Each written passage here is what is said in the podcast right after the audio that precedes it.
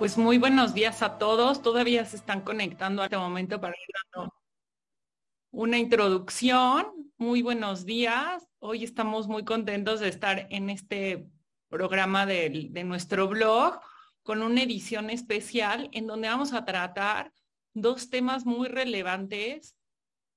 que es la transformación digital en el Poder Judicial Federal y la reanudación de labores. Y todo esto a partir de un acuerdo que fue publicado eh, pues en días recientes por parte del Consejo de la Judicatura General y hoy realmente tenemos la fortuna de contar con dos invitados muy especiales. Eh, eh, el primero es Diego Galeana Jiménez y Juan Pablo Gómez Fierro. Ellos dos, pues como ustedes saben, prestan sus servicios en el Poder Judicial, conocen eh, toda la forma en que elaboran y se desarrollan los órganos jurisdiccionales y quién mejor que ellos para eh, platicarnos de qué viene este acuerdo, qué podemos esperar, tanto eh, los servidores públicos del Poder Judicial, en, juzgados, en tribunales, incluso dentro del Consejo de la Judicatura Federal, pero también los abogados practicantes, quienes eh, todos en un conjunto nos estamos, eh, estamos viendo a partir de, este acuerdo, pues una nueva realidad, una e-justicia. Este es como el primer gran bloque después de la pandemia que busca pues establecer un nuevo sistema de justicia en nuestro país, ¿no? Y Voy a presentar a Diego y a Juan Pablo brevemente para que podamos entrar al, tema que nos ocupa. Diego Galeana, él es abogado por la Universidad del Valle de México en San Luis Potosí. Tiene una maestría en Derecho en la Universidad Autónoma de dicho estado y eh, tuvo algunos estudios de posgrado en el Centro de Estudios de Actualización en Derecho en Querétaro. Eh, Diego es especialista en justicia constitucional por la Universidad de Castilla en Toledo, España.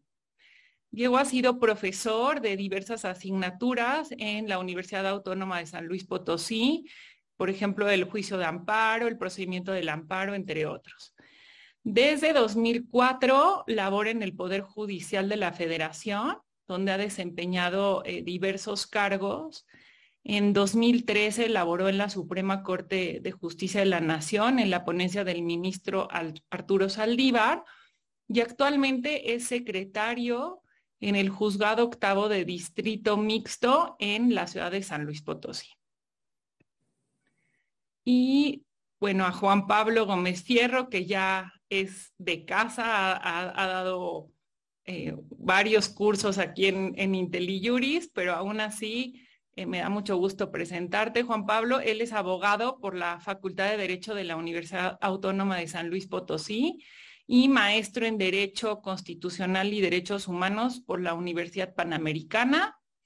y doctor en Derecho por la Escuela Libre de Derecho. Tiene diversas especialidades en la Universidad de Salamanca. Él también ha sido profesor en el ITAM, en, los cursos del Poder Judicial de la Federación y dentro del Poder Judicial se ha desempeñado en diversos cargos. Actualmente él es el juez segundo de distrito en materia administrativa, especializado en competencia económica, radiodifusión y telecomunicaciones. Pues Diego, Juan Pablo, muchas gracias por estar aquí, por acompañarnos y eh, le voy a dar ahorita la palabra a Mariana para que nos dé algunos datos de este acuerdo que se publicó y tengamos como parte del contexto de, este programa.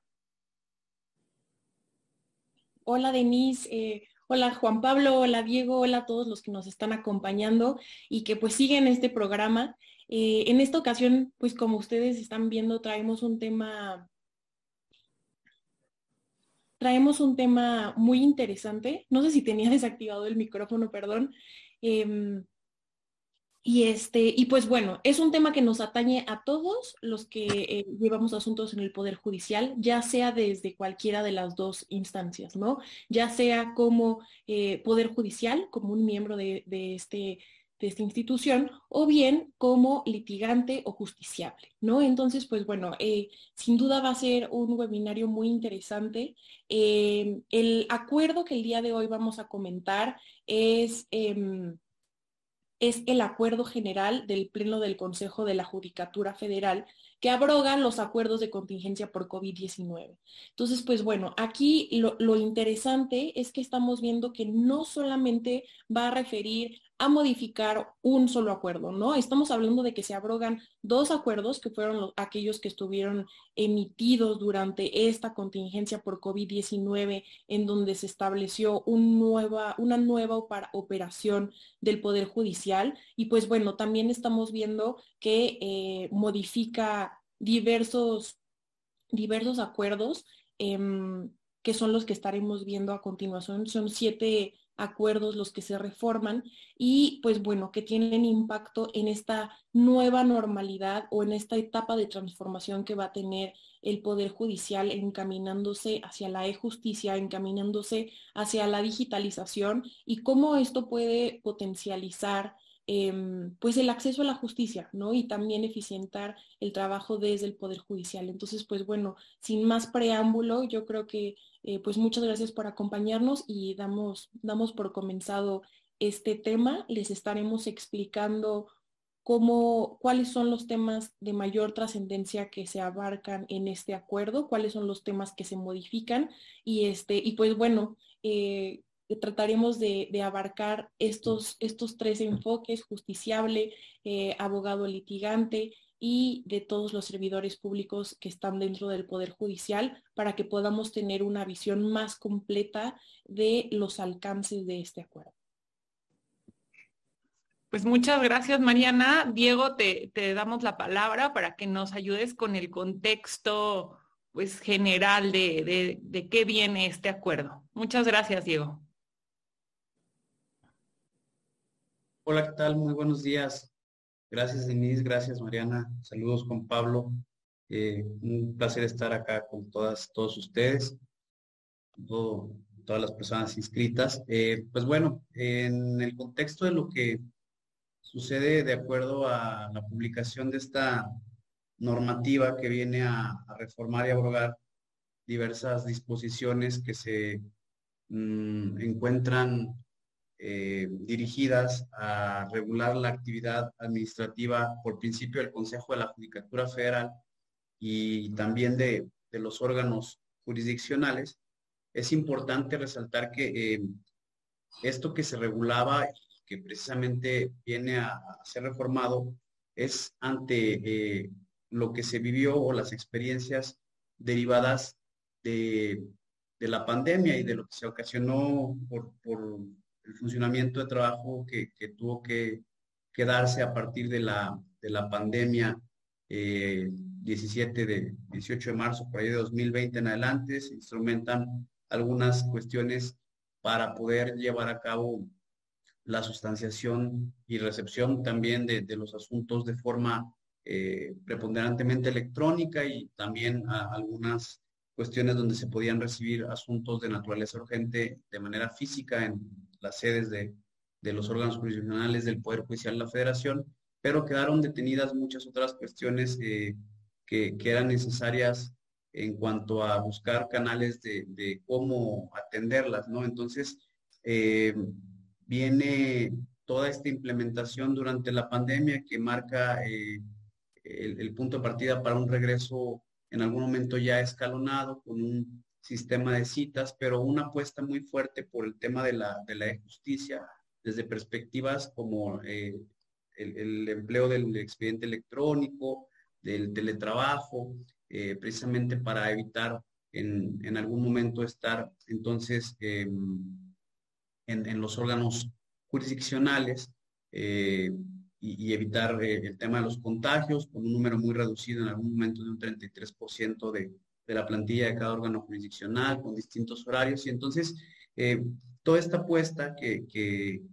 llega a partir de la, de la, pandemia para hacer frente a los retos y desafíos que, fueron propios para el Poder Judicial, eh, queda semi, me parecería, o podría decir yo que semi implementada, y ahora eh, con la finalidad de, volver a, una, diríamos, ya, ya no una nueva normalidad, sino una nueva realidad a partir del 7 de noviembre de, 2022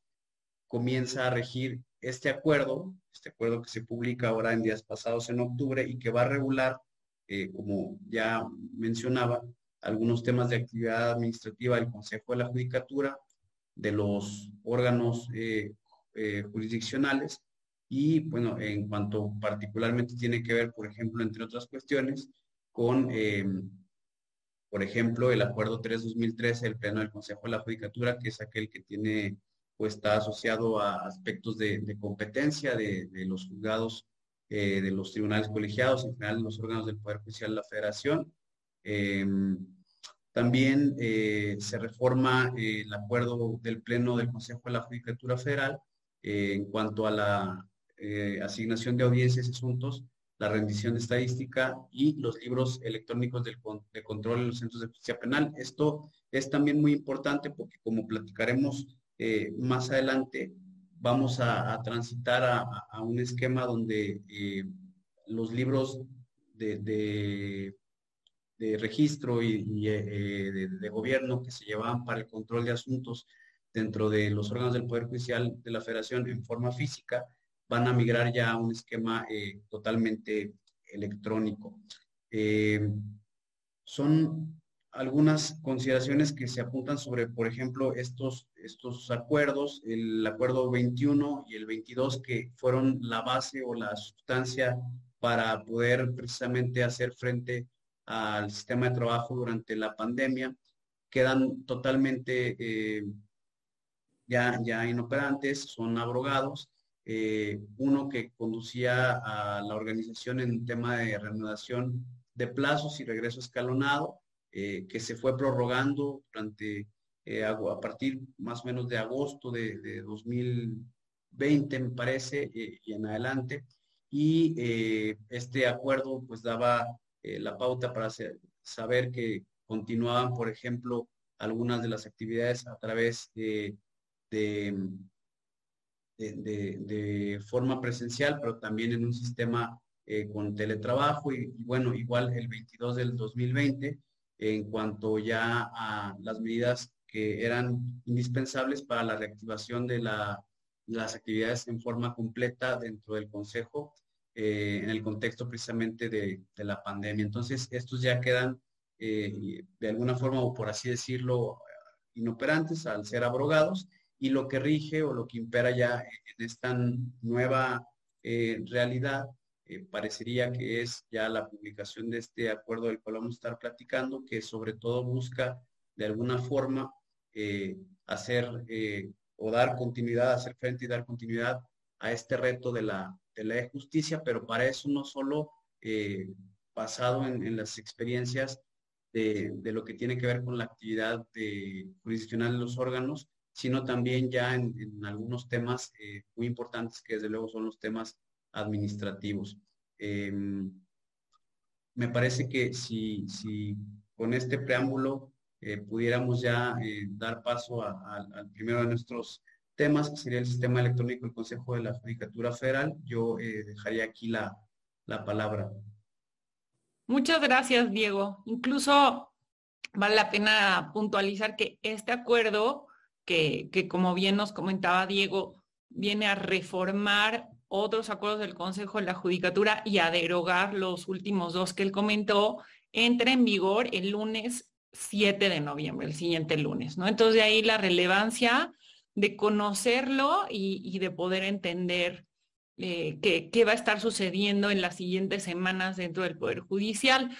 Eh, nosotros tenemos varios temas que, que, seleccionamos junto con Diego y con Juan Pablo y pues cada uno de ellos los, nos van a ayudar, eh, Diego y Juan Pablo, a tratarlos. Entonces, Juan Pablo, deseo la palabra para la parte del sistema electrónico del, Consejo de la Judicatura Federal. Muchas gracias, Juan Pablo.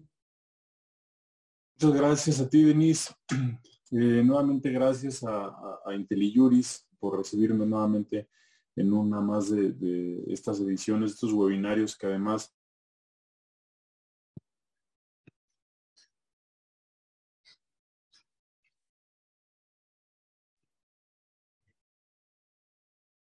Ay, creo que,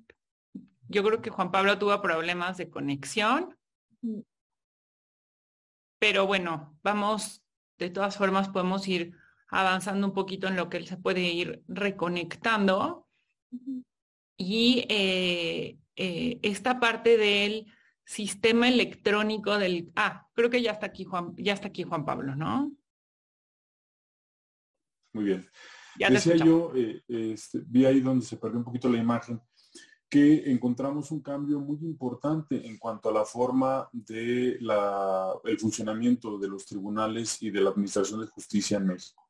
Eh, a partir del lunes 7 de noviembre de este año, 2022, pues vemos que eh, el Consejo de la Judicatura implementa muchas estrategias que tienden hacia una migración de la justicia hacia un sistema pues ya enteramente digital a propósito del uso de las herramientas tecnológicas, del uso del expediente electrónico y de distintas estrategias que tienen precisamente a llevar a cabo esta transición. Yo veo que, por ejemplo, con motivo de la pandemia nos obligamos en muchos de los casos los tribunales a llevar a cabo esta transición pues en un, un poco de manera obligada porque pues debido a las restricciones que imponía la pandemia para acudir presencialmente a los tribunales, las restricciones que tuvimos de personal para que pudiéramos acudir presencialmente y la, imposibilidad también de poder recibir personalmente a los justiciables, a los abogados. Bueno, eso nos ayudó a iniciar una, transición, eh, les decía yo, obligada, porque pues era de alguna manera la única posibilidad que teníamos de continuar con el funcionamiento de los órganos jurisdiccionales. Pero ahora, ya con motivo de este acuerdo, a propósito, repito, de lo que mencionaba Diego, que eh, abroga ya todos los acuerdos que fueron temporales durante la pandemia y durante este esquema que denominamos COVID para continuar con la labor jurisdiccional, pero regresamos ya prácticamente en un esquema, decías tú al inicio, Denis, me parece muy puesto en razón, de e-justicia, ¿no? Un sistema completamente electrónico que permite justamente que la Administración de Justicia se traslade o eh, se, se, lleve a cabo a través de, estas plataformas. Y dentro de los primeros elementos que encontramos en este acuerdo, que me parece uno de los más relevantes, es justamente el sistema electrónico del Consejo de la Judicatura Federal. Este sistema electrónico que está definido como el conjunto de aplicaciones, tanto de medios tecnológicos como de soluciones digitales, que implementa el Consejo de la Judicatura Federal precisamente para poner en marcha esta eh, nueva modalidad de eh, Administración de Justicia. Y vemos cómo el Consejo toma ya herramientas que hemos venido utilizando, que hemos venido trabajando, como el CICE, el CIGE, eh, la firma electrónica eh, y todas estas plataformas y aplicaciones que han permitido justamente llevar a cabo esta transición eh, más o menos ordenada. Yo celebro primero que nada este acuerdo porque me parece que es muy útil justamente para dar luz en cuanto a cómo va a iniciar la transición. Seguramente, y esto lo platicaba ayer con Diego a propósito de una sesión que tuvimos para rebotar ideas, de cómo eh, este acuerdo seguramente durante el transcurso tendrá que requerir algunos ajustes sobre la marcha conforme a las necesidades y los problemas que vayan surgiendo, pero esta primera aproximación y este primer saque, llamémoslo así, sobre cómo vamos a llevar a cabo este, esta nueva implementación del sistema de justicia me parece muy adecuada. Vemos eh, desde luego a partir de este sistema electrónico cómo se agrupan todas las aplicaciones precisamente eh, para, eh, perdón, se, agrupan estas aplicaciones precisamente para echar a andar nuevamente el sistema de administración de justicia en México. Dentro de lo, más relevante tal vez de, este sistema podría, podría destacar, eh, eh, y lo veremos más adelante, los cambios tan, tan importantes que vamos a encontrar, tanto primero de la firma, el expediente electrónico, la publicación de las listas, el cambio de los libros, los libros electrónicos, el desarrollo de las visitas. Seguramente nos iremos deteniendo en cada uno de los puntos, pero basta con mencionar por ahora que eh, el Consejo de la Judicatura Federal, en este ánimo de, generar estos esfuerzos, eh, crea un comité también de gobernanza digital que será el encargado de ir revisando precisamente o haciendo estos ajustes tanto para el área administrativa como para el área jurisdiccional y en particular eh, sobre, sobre este sistema electrónico, pues que agrupará de aquí en adelante pues todas las herramientas tecnológicas, tanto las aplicaciones que nos permitan precisamente desarrollar ya esta actividad jurisdiccional con base en este nuevo, en este nuevo esquema. Sí, Juan Pablo, y a mí de, la lectura del acuerdo me queda un poco, o sea, habla del sistema electrónico del Consejo de la Judicatura Federal, pero este término parece englobar eh, diversos sistemas que ha venido implementando el, Consejo, ¿no? Desde el CICE, pero también habla del portal de juicio en línea. Parecería que, que cuando habla de sistema electrónico eh, implica todos aquellos sistemas que, ya tiene actualmente el, bueno, el Poder Judicial en general, pero parecería que también puede ser que haya otros nuevos, ¿no? O no sé cuál es tu opinión sobre esto. Ok, efectivamente, este sistema electrónico lo que hace es agrupar todas las herramientas tecnológicas que ya estamos utilizando. Precisamente al agruparlas lo que hace es definirlas como parte de este sistema electrónico que permitirá desarrollar la e-justicia a partir de este nuevo esquema. Desde luego hay herramientas que son comunes a todos los órganos jurisdiccionales. Vamos a encontrar algunas que tienen cierto grado de especificidad, atendiendo también, por ejemplo, al tipo de tribunal de que se trate. Habrá tribunales laborales que llevan un sistema, por ejemplo, de citas y agendas especial, los eh, tribunales en materia penal que también tienen ciertas particularidades en el desarrollo de su función, pero de manera general, por ejemplo, los que más eh, o los que se destacan en el acuerdo son especialmente el portal de servicios en línea del Poder Judicial, el sistema automatizado de turno, este, los sistemas de gestión, operación e información que se acompañan al trámite de los asuntos de los órganos jurisdiccionales o unidades administrativas, el, CIGE, el CICE, este sistema integral de seguimiento de expedientes, que es a partir del cual se puede llevar a cabo la consulta de, de, los eh, acuerdos, resoluciones, el sistema que nosotros utilizamos precisamente para subir acuerdos, firmarlos, llevar a cabo la actividad jurisdiccional integral del expediente electrónico, el SIGE, que es el sistema integral de gestión de los expedientes, y bueno, también incluye el sistema de monitoreo de las notificaciones, este sistema que es el que utilizan los, los los abogados eh, eh, para consultar los expedientes, las notificaciones, que se generará a partir también de la información que vayan subiendo tanto los actuarios como los funcionarios públicos de los órganos jurisdiccionales, especialmente los del CICE. ¿no? La plataforma electrónica, los buscadores de información, plataformas de acceso a la información institucional, los tableros de estadística, los de gestión interna, los de gestión documental, seguimiento de acuerdos de las comisiones, CARDEX, buzones de quejas, denuncias, entre otros. Este acuerdo es de alguna manera enunciativo, no limitativo, pero incluye, como vemos, todas las herramientas tecnológicas que ha ido desarrollando, atendiendo al tema administrativo, al tema jurisdiccional y en este último, atendiendo a la naturaleza propia de cada uno de los órganos jurisdiccionales. Se engloban todas estas herramientas tecnológicas para incluirlas en un nuevo sistema electrónico que se denominará Sistema Electrónico del Consejo de la Judicatura Federal. Muchas gracias, Juan Pablo, y veremos cómo va implementándose pues este, esto, pero sobre todo algo relevante de este acuerdo es que, como bien lo dices, engloba y hasta enlista, ¿no? Todos estos sistemas y realmente nos ayuda mucho a clarificar algo que se ha venido dando en la actividad del día, pero con, este acuerdo podemos tener más claridad de todas estas herramientas. Ahora, uno de los puntos centrales que van en la práctica tanto eh, interna en los órganos jurisdiccionales como de los justiciables es el uso de la firma electrónica y cómo viene esta propuesta para el, uso de la firma electrónica. Diego, te, te quisiera pedir si tú nos puedes ayudar con, con este tema, que es muy, muy, muy relevante, sobre todo por la trascendencia que tiene respecto de la validez de todas las actuaciones, los oficios, los escritos que se promueven dentro del juicio y también en la actividad que tienen los órganos jurisdiccionales en relación con el Consejo de la Judicatura General eh, y de manera interna, ¿no? En la actividad administrativa del Consejo. Claro, muchas gracias, Denise. Eh, bueno, en lo que corresponde a, la firma electrónica, eh, igual era algo que de alguna forma se encontraba contemplado con de, forma previa a la, pandemia y a todo este esquema de trabajo que se implementó, pero lo cierto es que eh, se usaba pues muy poco o, casi nada, ¿no? Entonces, eh, a partir de la pandemia viene la necesidad eh, de, implementar esto de la, de la firma electrónica y un primer problema es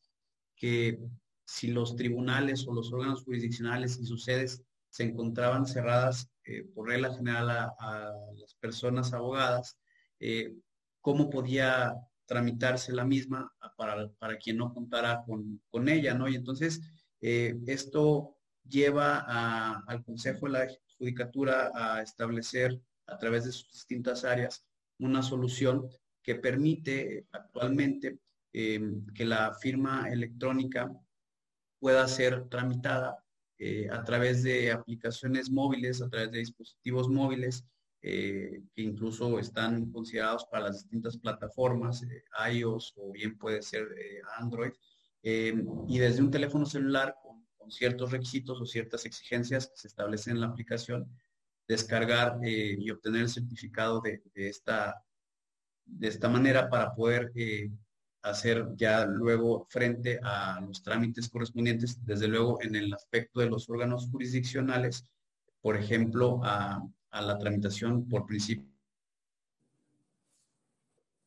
de, una demanda de amparo, ¿no? Eh, pero también para otras cuestiones complementarias, por ejemplo, en las áreas administrativas, incluso para las personas servidoras públicas, es una herramienta que se erige ahora como eh, parte sustancial de esta eh, justicia, de todo esto que, propone el acuerdo y donde precisamente se le da esta importancia o esta relevancia, como bien tú lo mencionabas, a partir de esta certeza y validez que se proporciona con, la firma, con la firma electrónica. ¿no? me parece que también hay algunas cuestiones que se desarrollan a lo largo del acuerdo en, cuestión de la firma electrónica para eh, dar respuesta a algunas circunstancias que sucedieron en la experiencia del trabajo durante, durante la pandemia y, que tienen que ver particularmente, me, permitiría yo referirme, por ejemplo, a eh, decisiones tal vez de algunos órganos del Poder Judicial de la Federación en el contexto de, eh, por ejemplo, revocar determinaciones que emitían los juzgados de distrito por parte de los tribunales colegiados eh, en cuanto a la discrepancia que existía en el firmado, por ejemplo, de, lo que se había reflejado en la evidencia criptográfica y la hora en la que se habían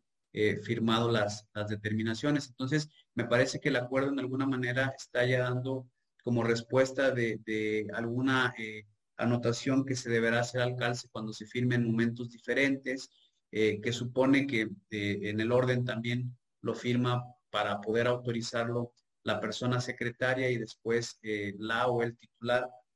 del órgano jurisdiccional, pero igual como, como lo apuntabas eh, tú, Denise, igual me, parece que viene a dar también una respuesta muy importante a, obviar o, a, dejar de, llevar a cabo trámites que tal vez ya no serán necesarios, por ejemplo, en el contexto de las certificaciones, en el caso de la firma electrónica, cuando se trata tal vez de obtener la certificación de algún documento que obre, que, obre en el expediente electrónico con evidencia criptográfica, bueno, la firma electrónica viene a darle ese alcance de, ser como un documento certificado por la autoridad jurisdiccional. Eh, y también en la materia administrativa, pues bueno, permite la posibilidad incluso de, integrar y sustanciar en algunas eh, cuestiones, por ejemplo, en el tema de de los expedientes personales de las personas servidoras públicas, eh, pues eh, la, integración de los mismos y a darle validez, a, dotarle de certeza. Y pues bueno, igual en, algunas otras cuestiones que se habla por parte de, este acuerdo que estamos analizando el día de hoy, también apuntar como una cuestión significativa que, por ejemplo, en temas disciplinarios o que se pretenda eh, el inicio tal vez de alguna cuestión eh, derivada de temas disciplinarios por parte de las personas servidoras públicas eh, pueda utilizarse a través de las plataformas de, este sistema electrónico del Consejo de la Judicatura Federal con precisamente el requisito de esta firma electrónica. Eh, me parece que es una, una cuestión que se ha ido también interpretando por parte de, los, de los tribunales, em, en el sentido, por ejemplo, de en qué casos se puede prescindir de, esta, de este requisito, de esta firma electrónica, eh, aquellos casos urgentes de los que habla el artículo 15 eh, de la ley de amparo, 22 de la, de la Constitución. Eh, hubo tribunales que, por ejemplo, en el contexto de la pandemia, para facilitar el acceso a la justicia, interpretaron que si la demanda eh, ya no, no estaba entre estos supuestos, pero se presentaba por una persona autorizada o tal vez un apoderado que tenía la firma electrónica, pues bueno, lo que podía hacerse era requerir directamente a, la persona que cosa para ratificar y ver si hacía suya la demanda. Entonces,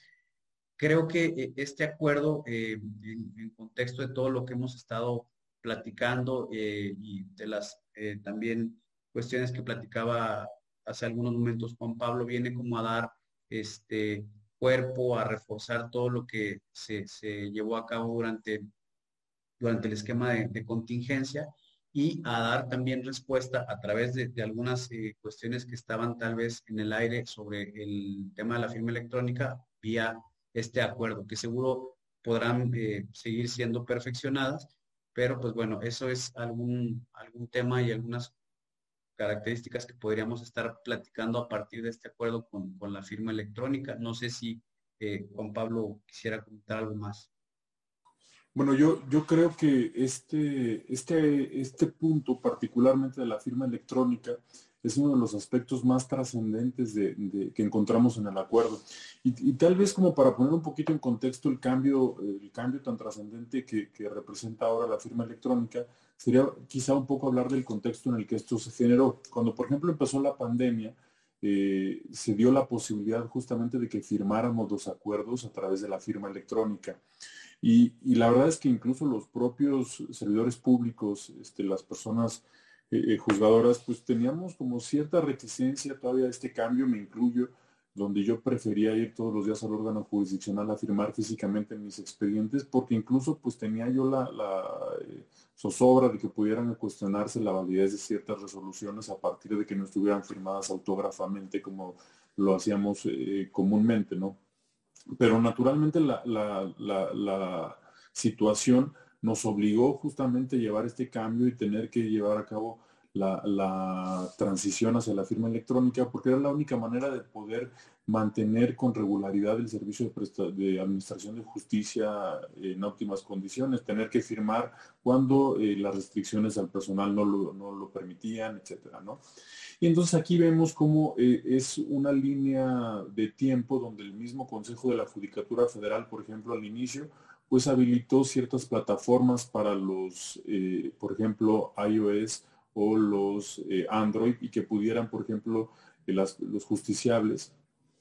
las y los justiciables obtener la firma electrónica a través de estas plataformas. Y ellos también pudieran presentar los escritos a través de esta, de esta vía. Vemos cómo ahora ya lo que hace el acuerdo es formalizar esta, o esta institución de la firma electrónica dentro del Servicio de Administración de Justicia y permite que ya prácticamente transitemos hacia la firma electrónica como una regla general y en la que la firma autógrafa parecería ser ya como una excepción, ¿no? Y esto muy también en, la, en la medida de lo que ha hecho, por ejemplo, otras plataformas, lo dice incluso los considerandos del acuerdo, como el Servicio de Administración Tributaria, la Ciudad de México, eh, el gobierno federal en algunas eh, cuestiones vinculadas con servicios y trámites y que de verdad pues permiten facilitar muchísimo el uso de la firma electrónica para llevar a cabo, pues, eh, en este caso, el, o la prestación del servicio de administración de justicia.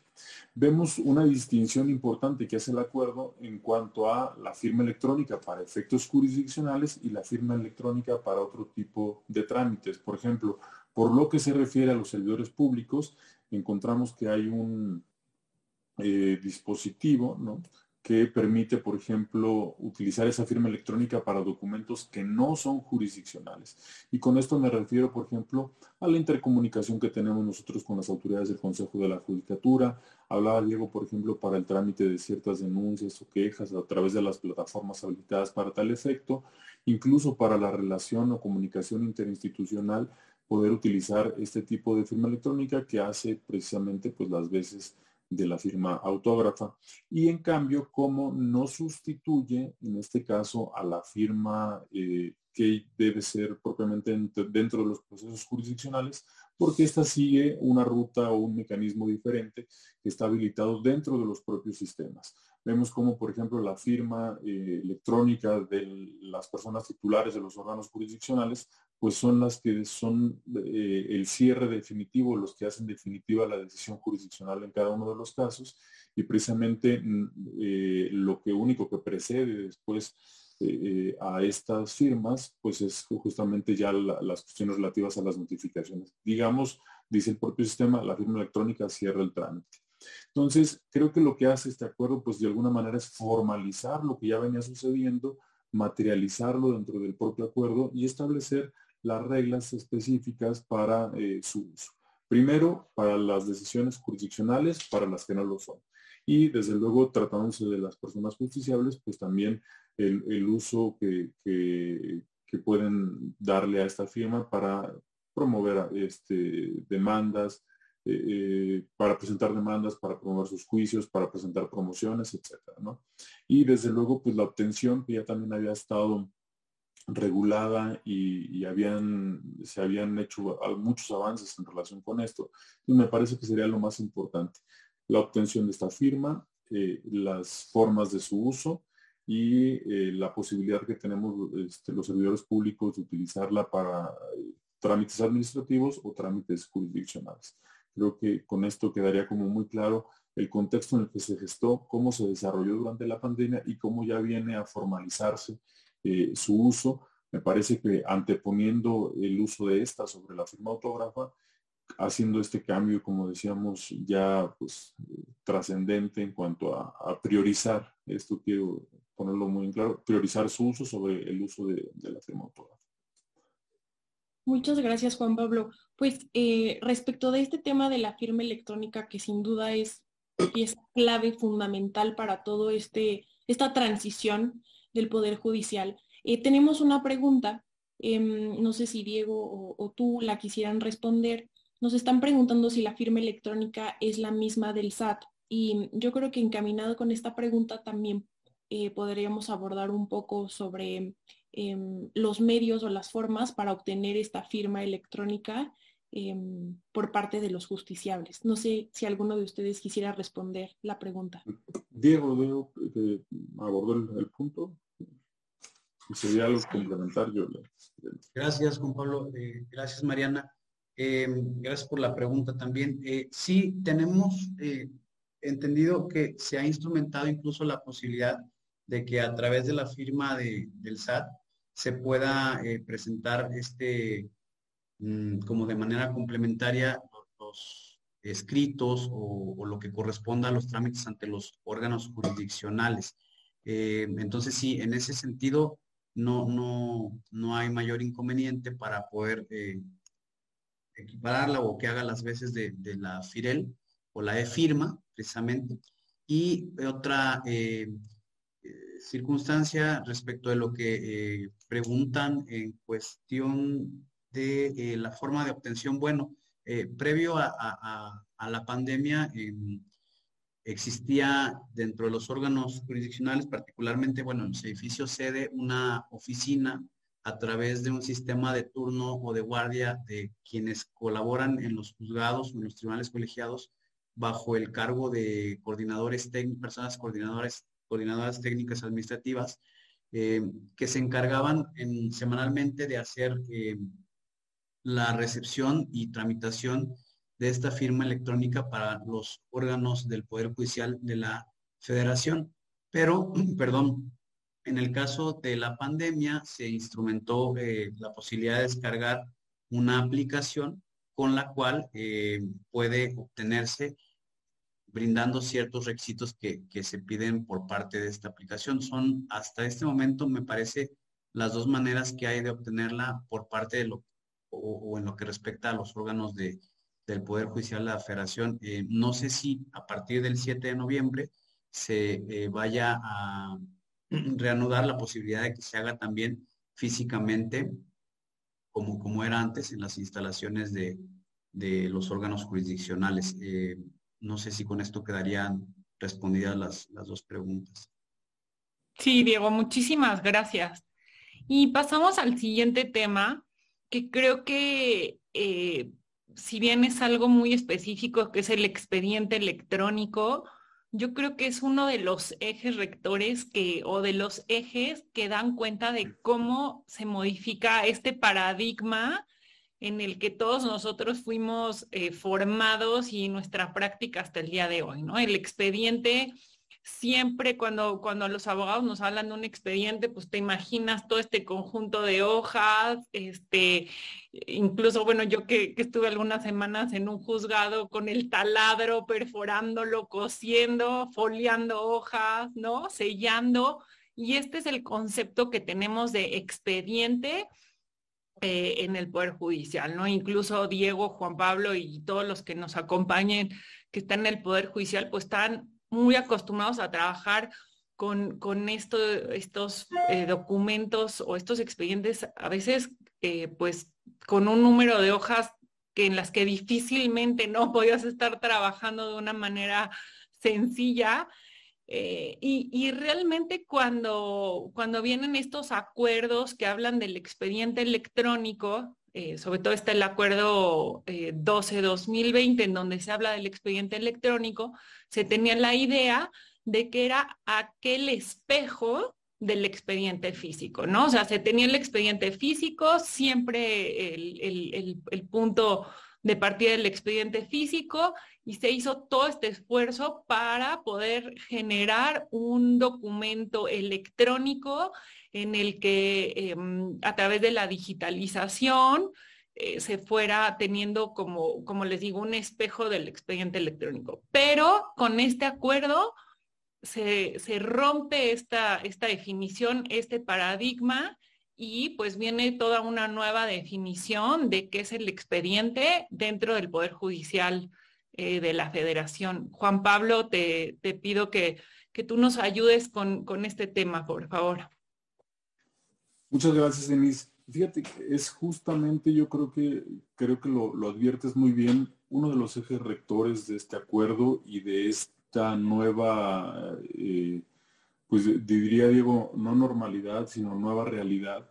eh, el uso del expediente electrónico. Eh, hasta ahora, como bien lo mencionas, el artículo tercero de la ley de amparo decía, por ejemplo, que los titulares de los órganos jurisdiccionales debíamos estar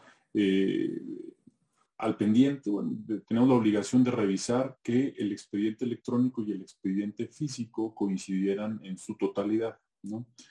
Este nuevo acuerdo lo que habla es que justamente en esta transición hacia la e-justicia y a la transformación digital, pues el expediente electrónico pasa a ser eh, eh, el, importante, ¿no? Y el expediente físico como, como secundario. Aquí creo que el, acuerdo podría estar de cierta manera pisando algunos aspectos propios de la legislación, como es el artículo tercero de la ley de amparo, que contiene una obligación específica.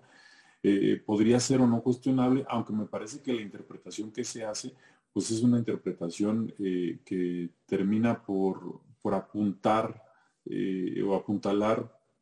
hacia la necesidad justamente de, transitar, que además eh, me parece que es muy puesta en razón a propósito de lo inocuo que, por, que parecería hoy llevar dos expedientes cuando ya está uno debidamente eh, integrado. ¿no? Por ejemplo, eh, en los órganos jurisdiccionales en los que yo, por ejemplo, actualmente me encuentro adscrito, lo que sucedía es que, por ejemplo, presentaban las demandas electrónicamente, de manera electrónica, y al tiempo nosotros teníamos, como no existía la obligación, por ejemplo, de presentar copias de traslado, etcétera, llegaban, por ejemplo, en nuestro caso, demandas a veces de mil hojas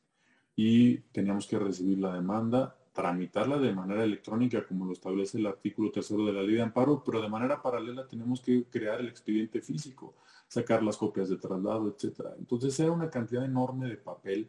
de desperdicio de papel respecto de una demanda que habiendo iniciado de manera electrónica, pudo haber seguido su suerte todo el trámite en, esa misma modalidad, ¿no? Este acuerdo lo que hace es una interpretación del artículo tercero de la ley de amparo, en esta parte justamente que establece que deberán coincidir en su totalidad, atendiendo a la finalidad, una interpretación que podríamos llamar este, objetiva o teleológica objetiva de la norma, es precisamente buscar cuál es la finalidad que se buscó en ese artículo tercero transitorio. ¿no? Y lo que dice es justamente que como ya se va a privilegiar el uso del expediente electrónico, la idea sería que, eh, que precisamente habiendo iniciado juicios eh, a través de las plataformas digitales, de este sistema electrónico del Consejo de la Judicatura, pues que siga su suerte este juicio en esta eh, plataforma y a través de, de la e-justicia y que el expediente físico pase a ser como un soporte solamente en cuanto eh, eh, requiera el uso de documentos que necesitarían ser, eh, llamémoslo, físicos. ¿no? ¿A qué me refiero con esto? Si las, las promociones se presentan de manera digital, deberán constar ya en el expediente electrónico tal como, como debería acontecer. Pero si se presentan de manera física, eh, habría que eh, vincularlas, es decir, llevar a cabo esta eh, digitalización de la promoción, subirla al expediente electrónico y dejar ese soporte de manera física. Pero no quiere decir que lo que ya está en el expediente electrónico debamos también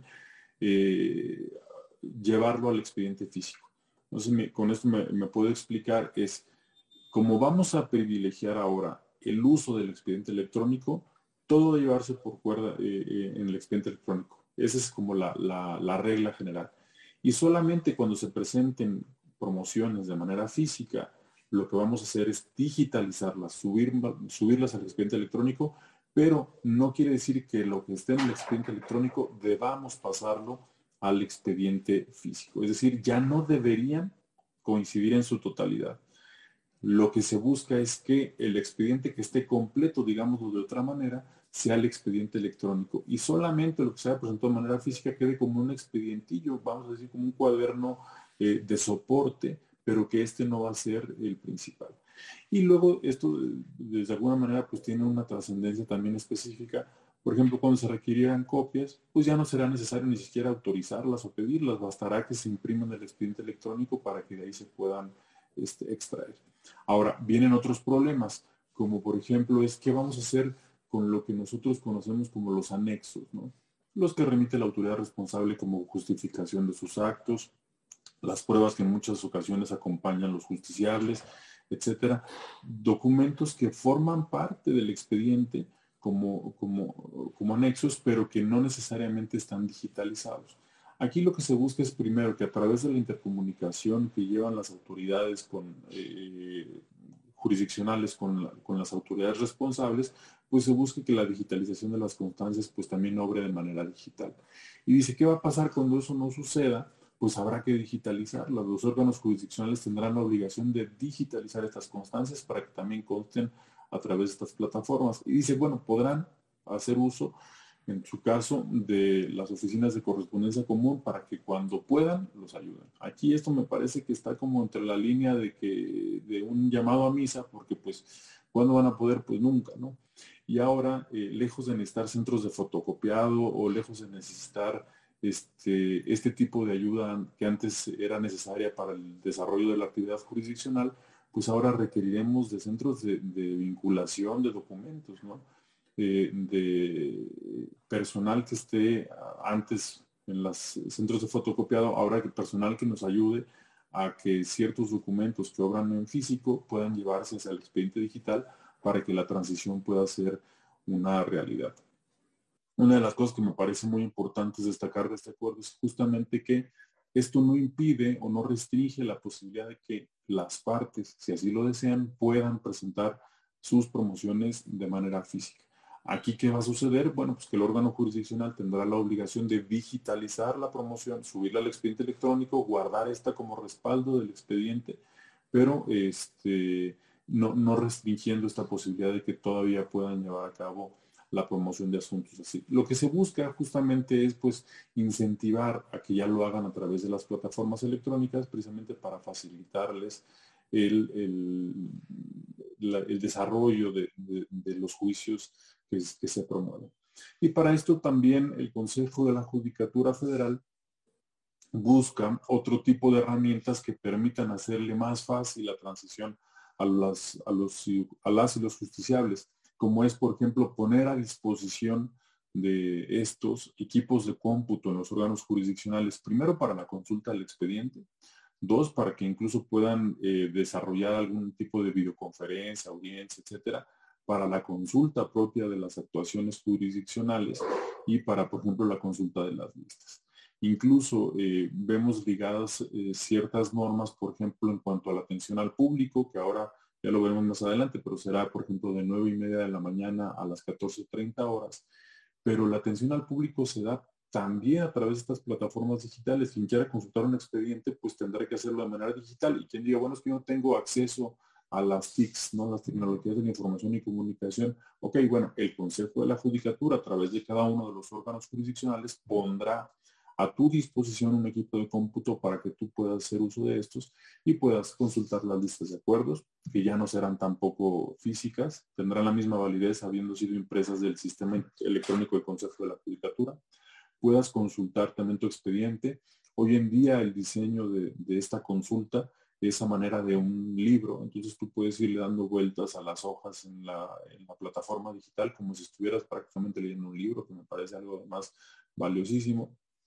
eh, podrás también tú, eh, dentro de este sistema, poder eh, presentar una promoción específica, poder usar este, este tipo de tecnología para que sea mucho más fácil esta, esta transición. ¿no? Creo una de las cosas más relevantes de este acuerdo es precisamente la interpretación que se hace de este artículo tercero de la ley de amparo, donde ya no nos obliga a tener un respaldo idéntico del expediente electrónico con el expediente físico. Ahora, esta interpretación lo que hace es decir, vamos a privilegiar el expediente electrónico, conservarás de manera física solamente lo que se presente físicamente y eh, en estos casos tú nada más tendrás la obligación de subir esto a la plataforma para que el expediente electrónico esté completamente integrado. Creo donde hay algunos puntos de,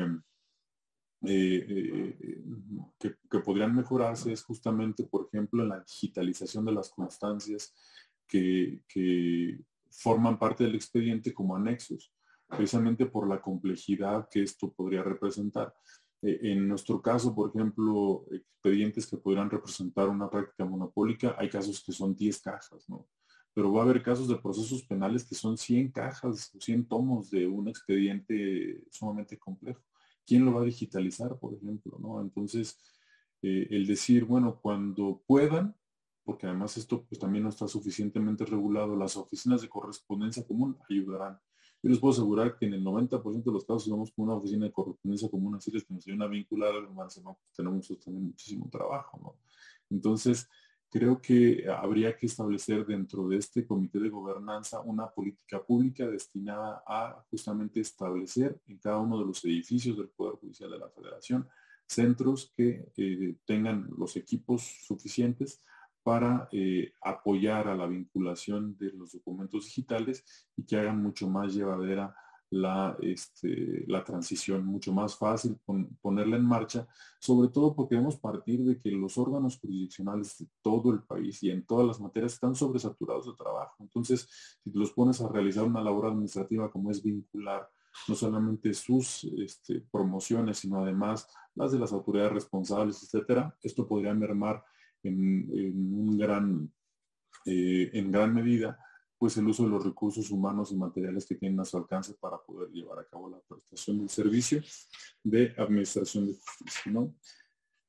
Eh, creo que eh, esto es como de los aspectos más, más relevantes que yo tengo aquí, por ejemplo, en mis notas respecto al expediente electrónico. Em, atención, creo eh, parte de esto también las diligencias que, deberán llevarse a cabo, por ejemplo, que anteriormente se llevaban a cabo de manera presencial, pues también todas eh, tienden a migrar a la videoconferencia, al uso también de las plataformas digitales. Em, creo que eh, por lo pronto, bueno, a, reserva de que Diego pudiera complementar algo y que si hubiera alguna duda incluso de que nos, están observando ahorita en esta, en webinario, pues tuvieran alguna duda que pudiéramos complementar eh, con la información disponible. Gracias, Juan Pablo. No, bueno, creo que solo algunas cuestiones mm, estadísticas que incluso están reflejadas en el propio acuerdo eh, sobre el expediente electrónico y lo,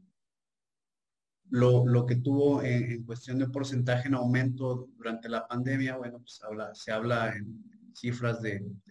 este acuerdo general que estamos platicando el día de hoy, de, por ejemplo, un ingreso vía el portal eh, en cuestión de transmisión de, expedientes electrónicos del 2.6 al 20%, es decir, un ingreso considerable, sustanciable, eh, sustancioso, perdón. Eh, lo mismo en cuestión de, la utilización para consultar el expediente electrónico, un incremento en, el portal eh, de un 240% de, previo a la pandemia y durante la pandemia. Y creo que eso, eh, además de, todas las apuestas que se hicieron, como que deja establecida entonces eh, esta necesidad de que el expediente electrónico, como lo mencionaba Juan Pablo, sea un eje rector de esta nueva realidad. algunas cuestiones también que creo que podrían ser importantes destacar, bien lo comentaba Juan Pablo en cuanto, por ejemplo, el uso de los recursos por parte de las personas justiciables, es decir, eh, presentar, y los tiempos también, ¿no? Presentar la demanda de amparo eh, en forma electrónica, lo que implica, eh, pues bueno, dejar, por ejemplo, de, acompañar o adjuntar las copias de traslado. Pero aquí yo pondría algunas consideraciones Em, por ejemplo, en cuestión de la capacidad de, los sistemas, ¿no? Me imagino que, habrá de hacerse frente a, estos temas, pero eh, en la experiencia personal sucedía luego que este tipo de documentos, por ejemplo, los que hablaba Juan Pablo, tantas cajas eh, convertidos a los temas ya de electrónicos o digitales, era difícil subir, por ejemplo, estos archivos para que estuvieran en línea, en el expediente electrónico, porque la capacidad del, archivo, el peso del archivo rebasaba lo que el sistema permitía. Entonces me parece que aquí vendrá desde luego un, reto fuerte, tema importante para, para efectos de, poder dar la amplitud que se quiere con, con esta apuesta del expediente electrónico ya, ya consolidándola. Y otra eh, cuestión importante que creo que eh, que, a propósito de lo que mencionaba Juan Pablo, eh, el, sobre la implementación de las áreas con equipos de cómputo fuera de los órganos jurisdiccionales para poder brindar la atención a, los justiciables. pues bueno, un, tiempo de implementación de cuatro meses es lo que, lo que habla el acuerdo para poder contar con todas estas computadoras o equipos afuera, afuera o en una parte asignada de forma estratégica en los tribunales. Y por último, bueno, yo igual eh, destacaría, ya se venía dando cierta relevancia antes de la pandemia, durante la pandemia, eh, para el esquema de las visitas y de los informes circunstanciados a la información que estaba dentro del expediente electrónico. De hecho, la, exigencia incluso de que coincidiera era uno, de los temas importantes porque era parte de lo que se eh, revisaba en las visitas de inspección y muchas veces la información que estaba ahí reflejada era parte de lo que en las visitas se consideraba. Ahora eh, el acuerdo destaca como una cuestión sustancial que para la validez en el tema de las visitas de inspección y de los informes circunstanciados, lo que se contemplará será la información que obre en los expedientes electrónicos sin que, digo, deje o, quede de lado eh, el expediente físico, pero de una forma complementaria, ¿no? Pero para efectos de las visitas, creo que un tema importante es saber que ya se considerará el expediente electrónico y lo que obra en el mismo como parte de lo que, de lo que se va a, inspeccionar, a, vigilar, ¿no? Entonces, bueno, eh, con eso, eh, solo ese par de ideas, este, complementaría yo lo que, lo que platicaba Juan Pablo eh, y bueno, dejaría la palabra por si hay alguna inquietud o algo que quisieran preguntar. Gracias. Sí, pues em, la verdad yo creo que lo, estamos abarcando demasiado bien. Vamos a tener un problema con el tiempo porque este, pues son muchos temas, ¿no? Entonces, em, bueno, nada más tenemos una pregunta y yo creo que con esta pregunta podemos cerrar el tema. Este, nos pregunta Daniel Murillo. El acuerdo dice que el expediente físico será como referencia de las promociones físicas. ¿Cómo se va a integrar ahora? solo se agregarán las promociones. Este, bueno, nos hace esta pregunta y igual nada más yo puntualizo,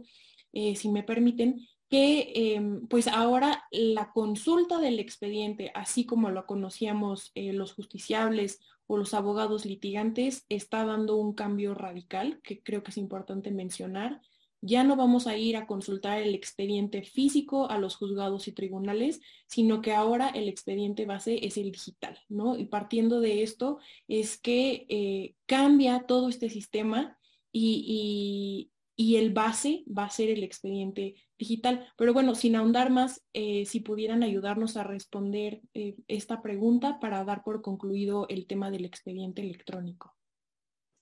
Muchas gracias, Mariana. Eh, efectivamente, es una muy buena pregunta porque además yo creo que va a ser uno de los principales aspectos que, o ha sido más bien de los principales aspectos que, han sido como cuestionados o que han sido, que han generado esta, esta confusión, ¿no? Yo como lo entiendo el acuerdo y creo que, que es muy claro en ese sentido es en señalar que lo que tú presentes físicamente el órgano jurisdiccional tendrá la obligación de hacer como esta vinculación, es decir, digitalizarlo, subirlo al expediente electrónico y dejar ese documento como respaldo. Pero entonces, ¿cómo se va a integrar el expediente físico, llamémoslo así? Solamente con lo que se presente de manera física.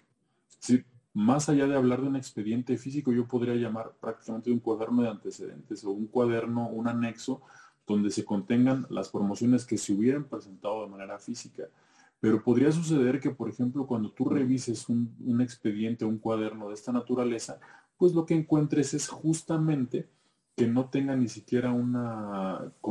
una no sea consecutivo, una continuación que parezca lógica. Si la demanda se presentó electrónicamente y no existe la obligación de que corresponda íntegramente con el expediente físico, pues la demanda no va a estar en el expediente físico y podría estar un informe justificado tal vez, podrá estar tal vez una solicitud de diferimiento de una audiencia, podría eventualmente estar unos alegatos, pero entonces no va a haber eh, ni siquiera como una aislación de este, expediente, va a ser un expediente de respaldo que contenga solamente los documentos físicos que así se hubieran presentado. ¿Qué deberá hacer el órgano jurisdiccional? Digitalizar estos documentos, subirlos al, expediente electrónico, que va a ser el único que va a tener un consecutivo, que se va a poder consultar, que va a poder de alguna manera ser este punto de referencia para conocer adecuadamente cómo se integró el expediente. El otro será prácticamente como, como un anexo más o como una especie de cuaderno de antecedentes con las constancias que se hubieran presentado, los documentos que se hubieran presentado físicamente. Y nada más. ¿no? Así lo entendería yo ahora. Muchas gracias, Juan Pablo. Pues em, hay una última pregunta. Yo creo que sí es importante ya que refiere em, a la suspensión. Entonces, si me permiten eh, planteárselas, igual si alguno puede ayudar a responderla. Mariana, yo creo que este tema lo vamos a ver más adelante. Entonces, eh, sí, yo creo que sí hay como un par de preguntas que, están interesantes, pero vale la pena seguir y lo vamos a abordar en un tema más adelante. Entonces igual le pediría a Diego si nos puedes ayudar con este tema del horario de labores y, cómo está planteado en este acuerdo. Gracias, Diego. Claro, gracias a ti, Denise. Eh, gracias. Bien, el horario de labores, en lo que corresponde al, acuerdo, este acuerdo que viene a reformar y a derogar, abrogar, perdón, algunas disposiciones que ya existían, eh, tendría que ver con, algunos aspectos también de naturaleza administrativa, particularmente en lo que se describe cuál será la jornada de, trabajo. Y el horario de labores eh, se establece, por ejemplo, en su mayoría para los órganos del Poder Judicial de la Federación, em, de, de, 9 de la mañana a, a 3 de la tarde y de 4 de la tarde a 6 de la tarde, con un, eh, esto ya venía operando de esa, de, esa, manera, con una hora entre 3 y 4 de la tarde para ingesta de alimentos. Em, pero bueno, existe luego también la posibilidad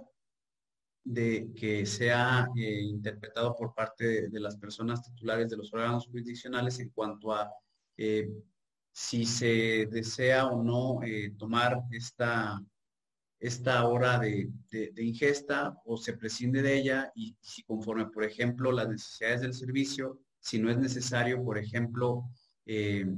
seguir dentro de las instalaciones del órgano jurisdiccional de 4 a 6, pues bueno, se pueda prescindir de ello si, si, si están satisfechas ya las, cuestiones propias de, trabajo. Esto como, como el horario de labores, entendido entonces eh, de 9 a, a 3 de la tarde y 4 a 6, que era algo que ya venía operando, pero eh, la jornada, perdón, la atención, la atención al público, como lo mencionaba hace algunos momentos Juan Pablo, pues se distingue eh, que será de, 9 y media de la, de la mañana a 2 y media de la tarde. Entonces, sí hacer como eh, la, destacar como de forma muy puntual que son dos cuestiones distintas. Una, el tiempo que está obligado eh, las personas servidoras públicas a, laborar y otra, lo que tiene que ver con, la atención a, las personas justiciables. ¿no? Me parece que en el caso de los eh, tribunales laborales de, conflictos individuales, se destaca dentro de este acuerdo que incluso el horario es eh, un tanto más, el horario de labor es un tanto más extenso, eh, creo que se establece eh, la hora de, salida incluso hasta las 19 horas de ya, ya este, en, diferencia con, otros órganos jurisdiccionales. y en el caso de los tribunales laborales de conflictos o, de lo que tiene que ver con conflictos colectivos de trabajo, eh, pues se habla incluso del funcionamiento de los mismos eh, en un esquema, desde luego que, se habilitarán guardias de 24 horas por todo esto que corresponde a los temas propios de, las huelgas, ¿no? Entonces creo que es algo eh, relativamente sencillo, creo que varía en cuanto a la forma de atención al público de 9 y media a 2 y media, que anteriormente, bueno, operaba a partir de las 9 de la mañana. Acá ayer platicábamos algunas consideraciones con Juan Pablo, me parece que serán cinco horas como, como de atención al público, sin que esto eh, implique que eh, o, deje fuera la posibilidad de que puedan eh, las personas ser atendidas vía, por ejemplo, correo electrónico para comunicaciones no procesales o vía también llamadas telefónicas. Incluso el acuerdo establece la posibilidad de que los órganos jurisdiccionales cuenten con un aparato telefónico donde se muestren también las extensiones de eh, los servidores públicos y las servidoras públicas con la finalidad de que puedan ser atendidos vía eh, ese, esa herramienta, ¿no? Entonces, no sé eh, si, si, además de esto, pues habría algo que, quisiéramos complementar, pero por mi parte sería todo. Yo creo que podemos seguir con el, siguiente tema que va justamente relacionado a este, el, horario de, de labores eh, como la extinción de la parte estando en, físicamente en, los órganos jurisdiccionales con el tema del teletrabajo. Juan Pablo, si, si tú nos ayudas con este tema.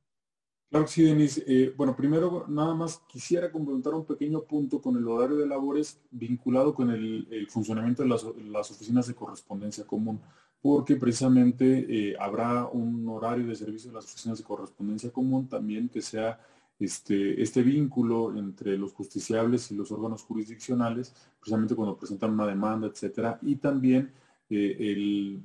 esquema excepcional cuando se está de guardia, ¿no? Por ejemplo, las oficinas de correspondencia común tendrán un buzón judicial donde se podrán presentar los escritos, etcétera, en horario de 8 de la mañana a 23 horas con 59 minutos, ¿no? Y excepcionalmente los fines de semana funcionarán de 8 y media de la mañana a 14.30 horas y este, ya los, en los periodos de guardia que son de las, los viernes de las 14.30 horas a lunes a las, eh, me parece que son las 8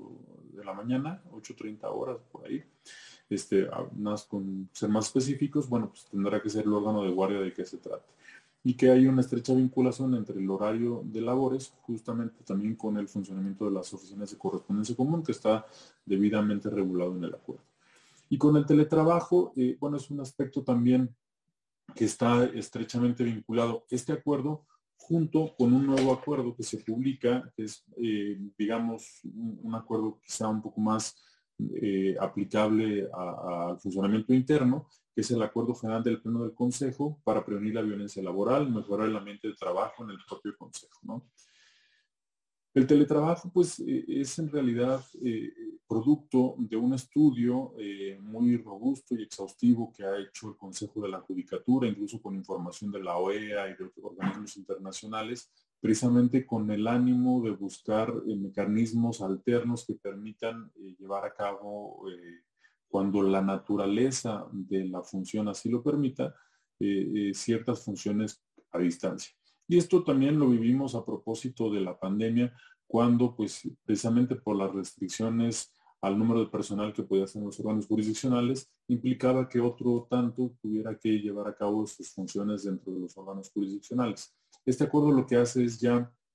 regular adecuadamente esta, esta cuestión y lo que permite es que cuando la naturaleza de la función así lo permita, pues pueda de alguna manera llevarse a cabo la labor jurisdiccional a distancia. Y habrá que ver, pues desde luego, caso por caso, porque alguna vez platicando con el secretario ejecutivo del Pleno del Consejo de la Judicatura, pues dice, sí tiene que ser, eh, la naturaleza tiene que permitir justamente que pueda desarrollarse de esta manera. Pensemos, por ejemplo, en el oficial de servicios y mantenimiento de los órganos jurisdiccionales. Pues ahí en ese caso la naturaleza de la función impediría que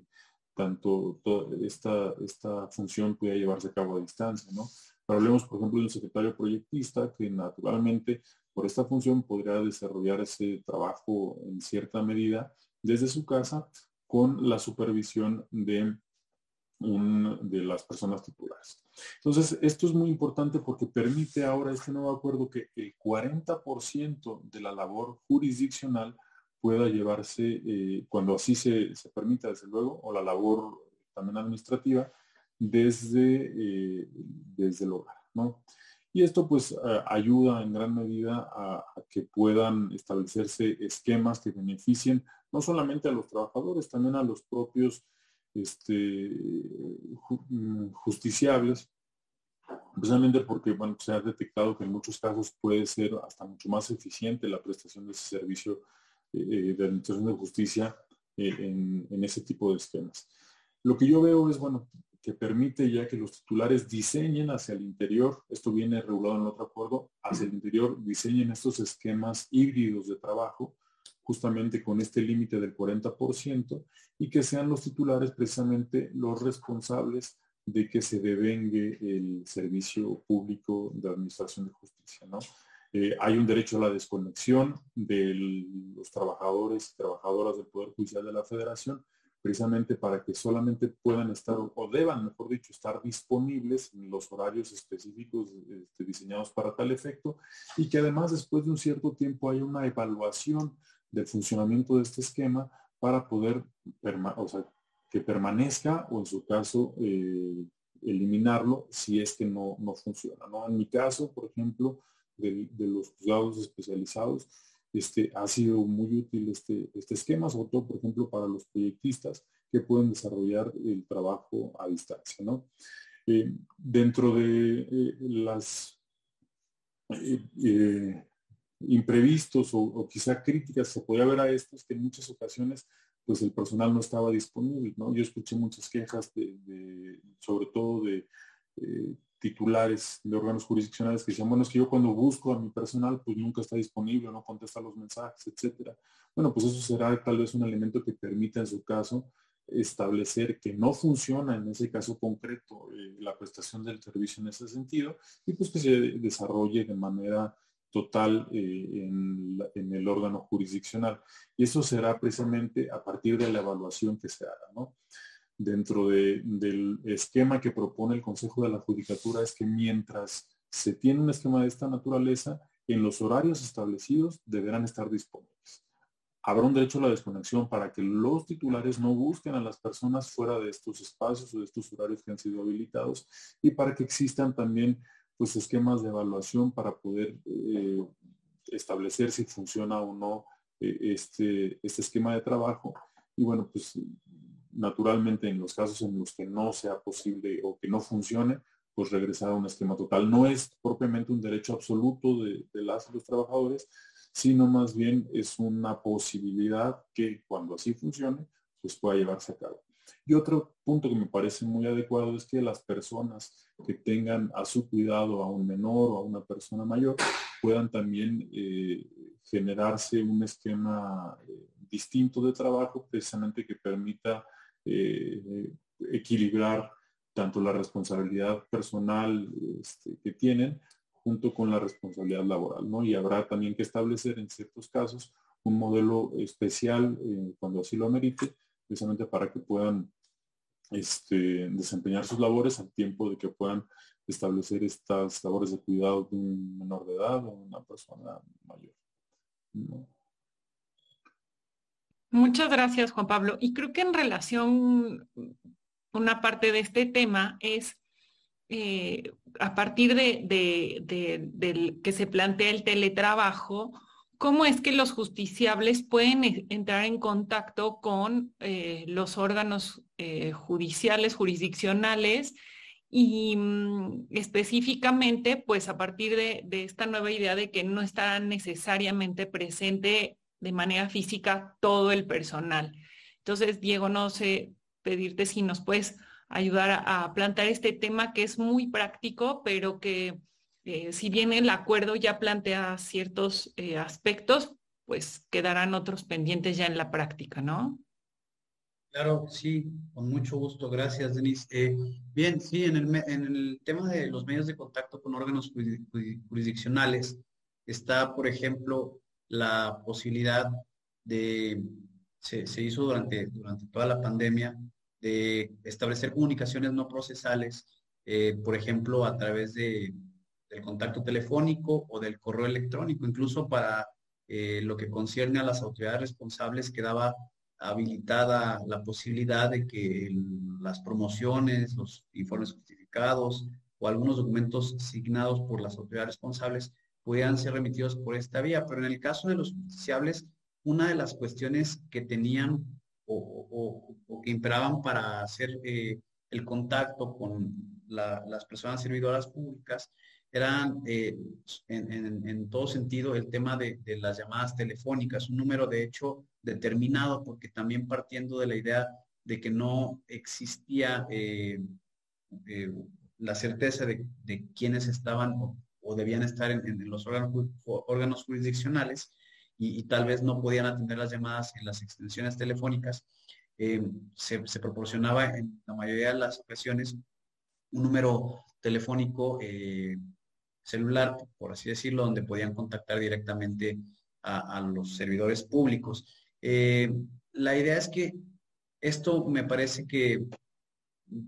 debería de ser eh, eh,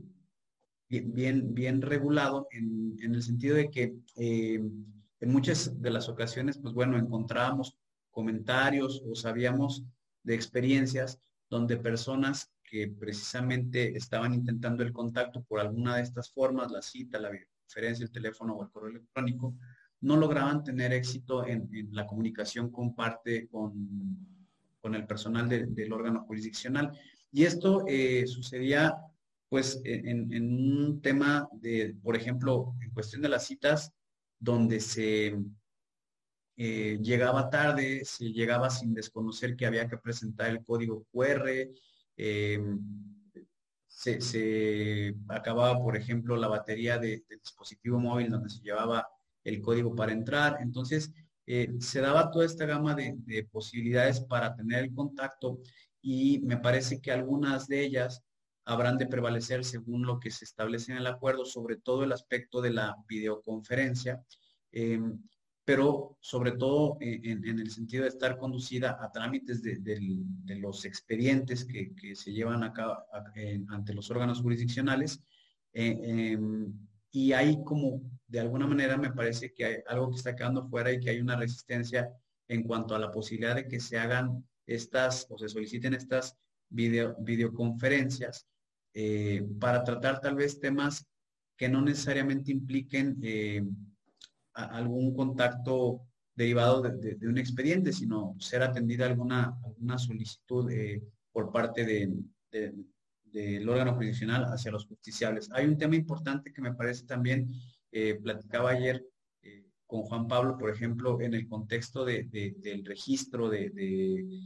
las personas para, por ejemplo, las, las cédulas profesionales, de, las personas abogadas que desean hacerlo de esta manera. Y eh,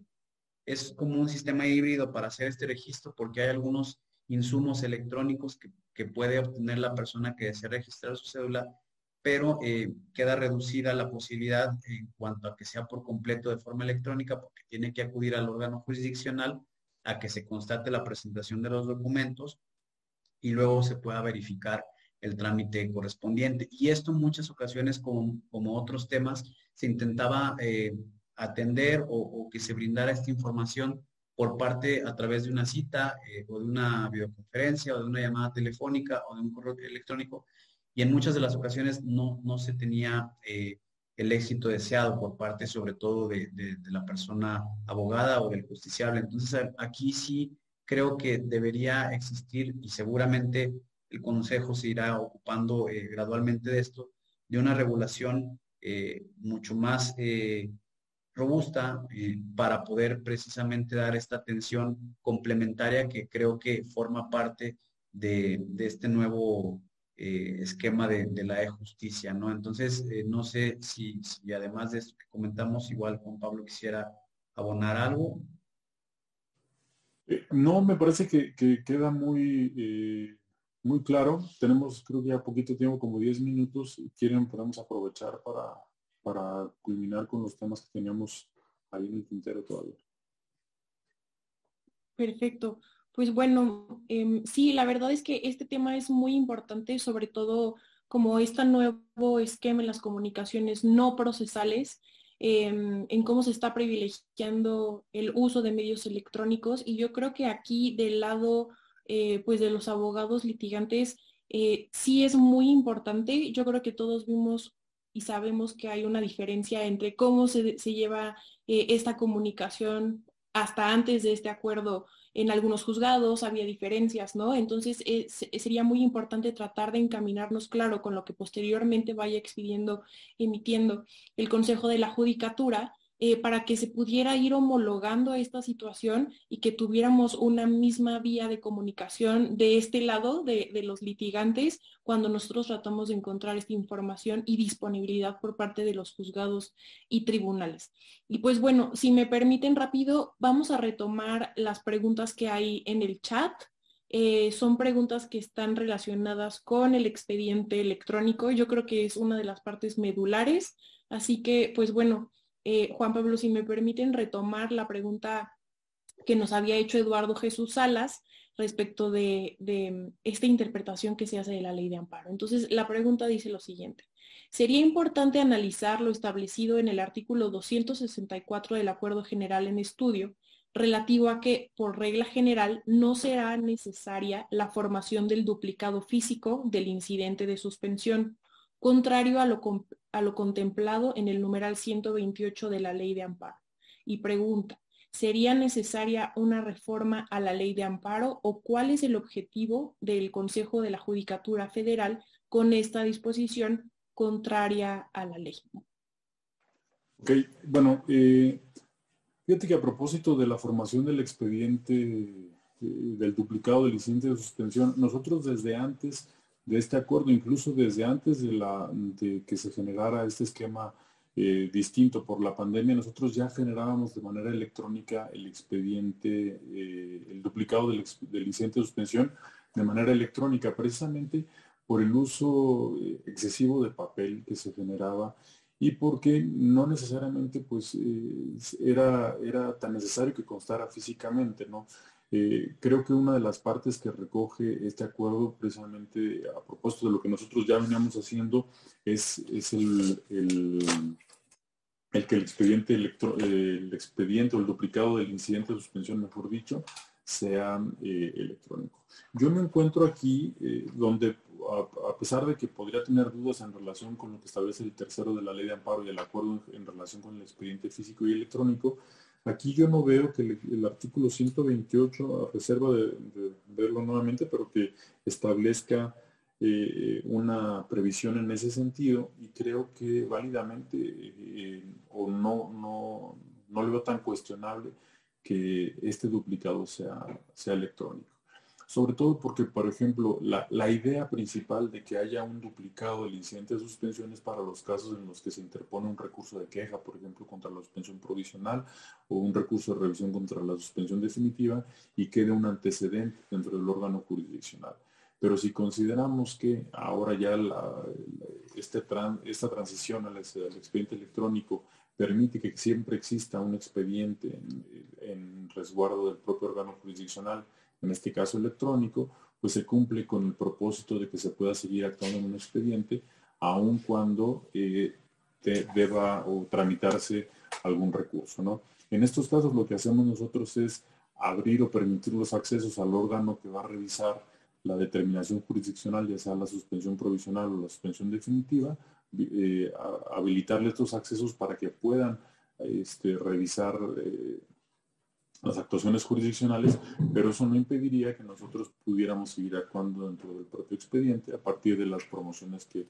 ahora se, se integrarán. ¿no? Y si bien pudiera existir ahí tal vez alguna diferencia con lo que establece la ley de amparo, me parece que habría que leer estas disposiciones a partir de esta nueva realidad y la necesidad de que, pues imperiosa me parece, de, de hacer una transición hacia el expediente electrónico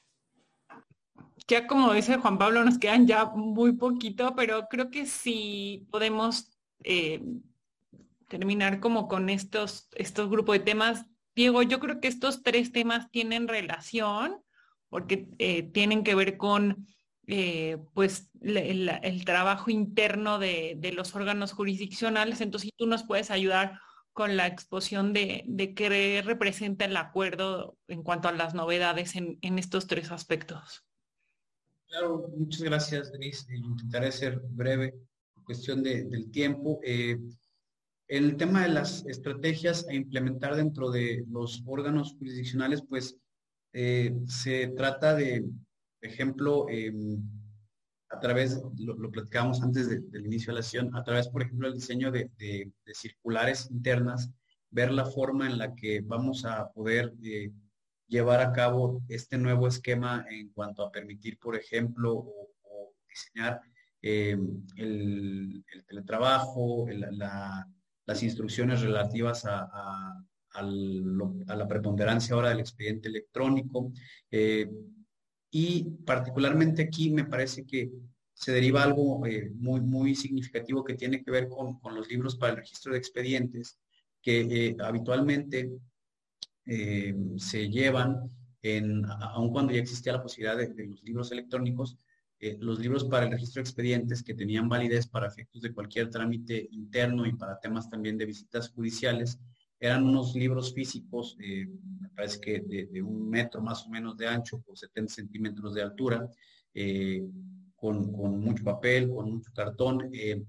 que ahora son a través de este acuerdo autorizados en cuanto a su eh, sustitución ya por completo por los libros electrónicos que como mencionábamos también ya serán parte sustancial para el análisis de, las visitas y de los informes circunstanciados. Entonces, bueno, eh, el acuerdo dispone que todos los libros de todos los órganos jurisdiccionales, centros de justicia penal en particular, da muchos eh, lineamientos eh, y anexos, dispone de anexos para ver cómo es que se van a llenar, libros de juzgados de distrito, eh, libros de tribunales colegiados, de tribunales de, apelación, eh, serán, serán de forma electrónica por completo. Y bueno, las visitas a órganos jurisdiccionales me parece que también hay una cuestión importante, en tanto que durante la pandemia se instrumentó una forma por parte de visitaduría donde se rendía como un informe especial eh, que pudo ser o fue en algún momento ya definido de manera ah, anual eh, y se ponía en contacto la persona visitadora con el encargado o la encargada de la visita por parte del órgano jurisdiccional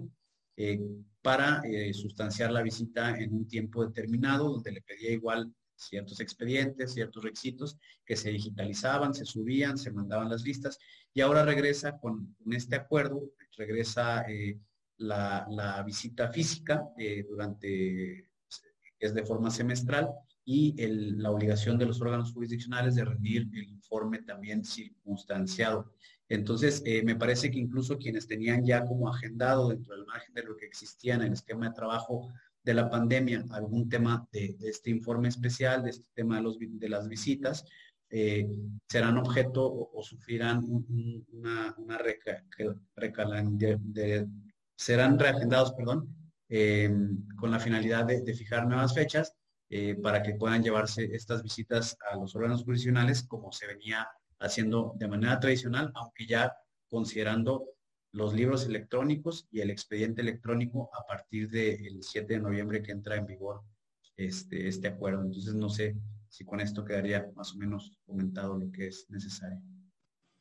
Sí, y yo creo que a propósito de, los tiempos que ahorita estabas comentando del 7 de noviembre, el plazo que ya tenemos encima, eh, sería buen momento para pasar a, en la siguiente lámina eh, tenemos el tema de cuáles son los plazos a los que nos estamos enfrentando para la implementación de este acuerdo. Eh, entonces no sé si alguno de ustedes quisiera ayudarnos, Juan Pablo, con el tema sobre los tiempos de implementación.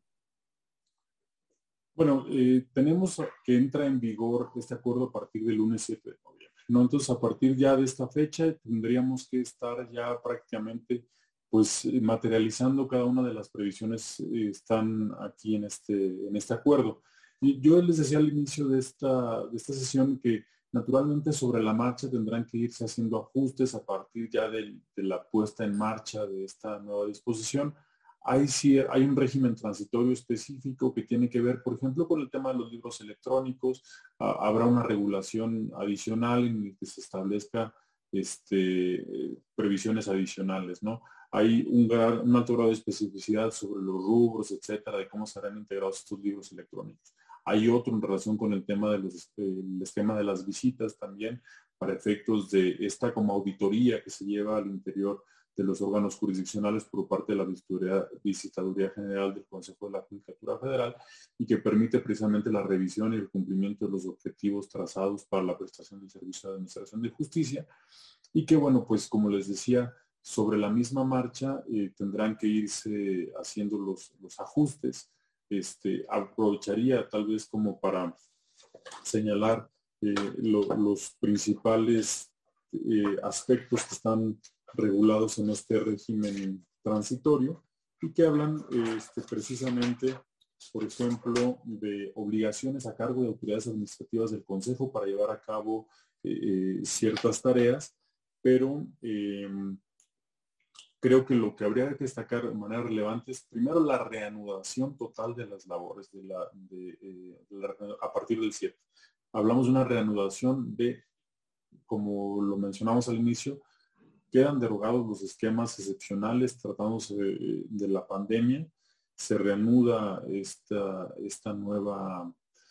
este nuevo esquema y vamos a encontrar para ciertos casos pues tareas que tienen que llevar a cabo ciertas autoridades administrativas, por ejemplo para el tema de las visitas deberá publicarse un calendario dentro de los 10 días hábiles a partir de que entre en vigor, esto tendrá que ser más o menos como por ahí del 22 de noviembre, este, garantizar la, integridad del expediente electrónico como parte de nuestras obligaciones eh, a partir del primero de diciembre administraciones de los edificios que tienen que tener los equipos de cómputo. Eh, habrá eh,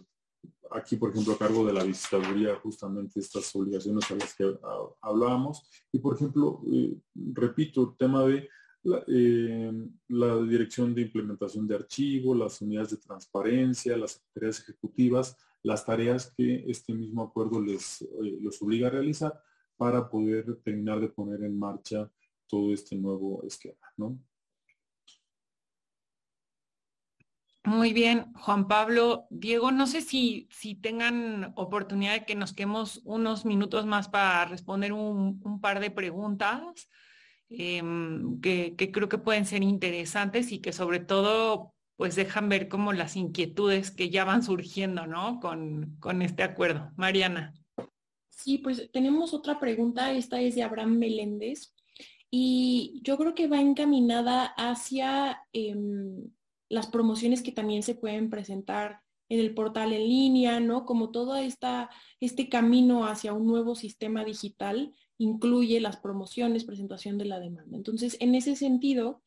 va la pregunta de Abraham y dice, buen día, en caso de estar autorizado para recibir notificaciones, ¿se puede presentar la demanda o solo con el carácter de representante legal? Entendería que es dentro del el portal en línea del Poder Judicial.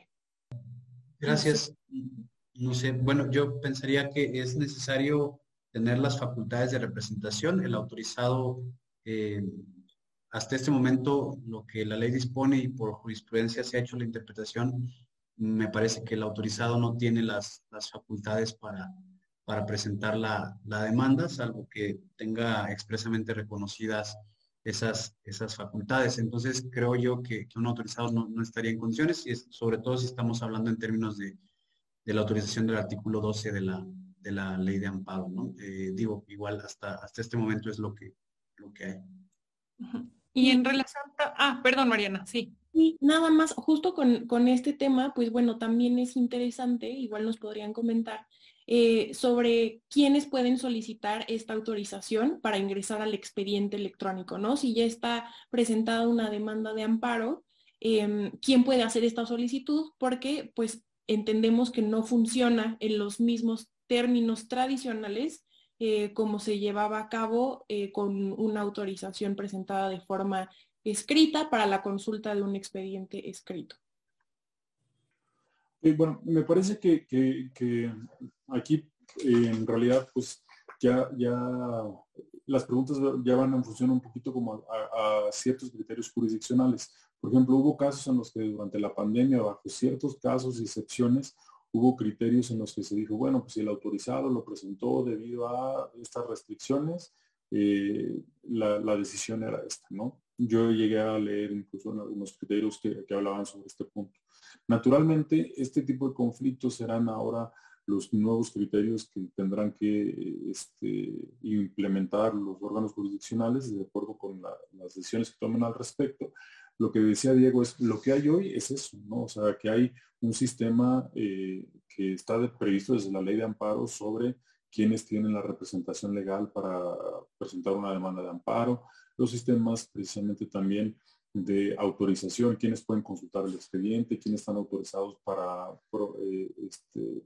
eh, actuar dentro del expediente, presentar promociones, interponer recursos, comparecer a audiencias, etcétera. Eso como tal está regulado en la propia ley que pudieran generarse criterios contradictorios entre los tribunales precisamente a partir de la interpretación de estas disposiciones en función con el expediente electrónico, pues ya será a partir de la puesta en marcha del criterio de cada una del lado o del juez que se pronuncie en este sentido. Me parece que aquí sí podría ser difícil dar como una regla fija porque también podrían presentarse un gran cúmulo de excepciones, por ejemplo, en, en casos como los del artículo 22, donde dice la ley cualquier persona podría presentar por ejemplo, la demanda, pues podríamos encontrar una cierta excepción, pero tal vez respecto de un asunto que no se ubique en esas características, pues eh, también podrían, a partir de ya los criterios de la Corte, regir las disposiciones genéricas sobre la representación y este, posibilidad de, autorizar este, a ciertas personas para que comparezcan al proceso. Pues ya nada más para cerrar, esta última pregunta que, me parece muy interesante de Manuel Flores, habla de cuando se presentan los documentos en línea, puede ser que se presenten documentos apócrifos o con fallas, por ejemplo, el acta constitutiva de, de, una persona moral, ¿no? Que antes sí se presentaba, cuando se prestaba físicamente de hacer copia certificada por notario, y ahora cuando se hace la digitalización del documento y se presenta en línea, pues el órgano jurisdiccional no tiene a la vista eh, el documento físico, ¿no? Entonces, bueno, un poco va este, este tema, como esta, este tema que creo que sí va a poder generar ciertas dificultades, y Manuel plantea que qué pasaría si se presentan documentos apócrifos o, documentos que a propósito están modificados los archivos para que no se pudieran abrir Digo, nada más como un poco tu, comentario, Diego, sobre esto y creo que realmente sí es un problema que se pueda podrá llegar a presentar. Muchas gracias, Denise. Muchas gracias a Manuel por la pregunta también. Em, me parece que hay una cuestión que tal vez es como eh,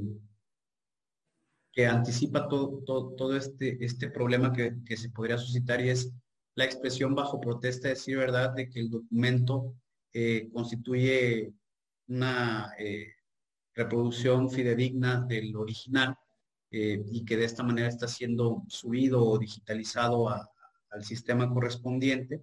y que esa propia expresión este, al menos eh, podría yo considerarlo de, esta manera, esa propia expresión eh, haría que la persona que tal vez incurra en esta conducta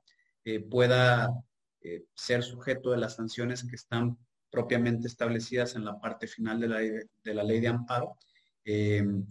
pero, pues bueno, creo que, que,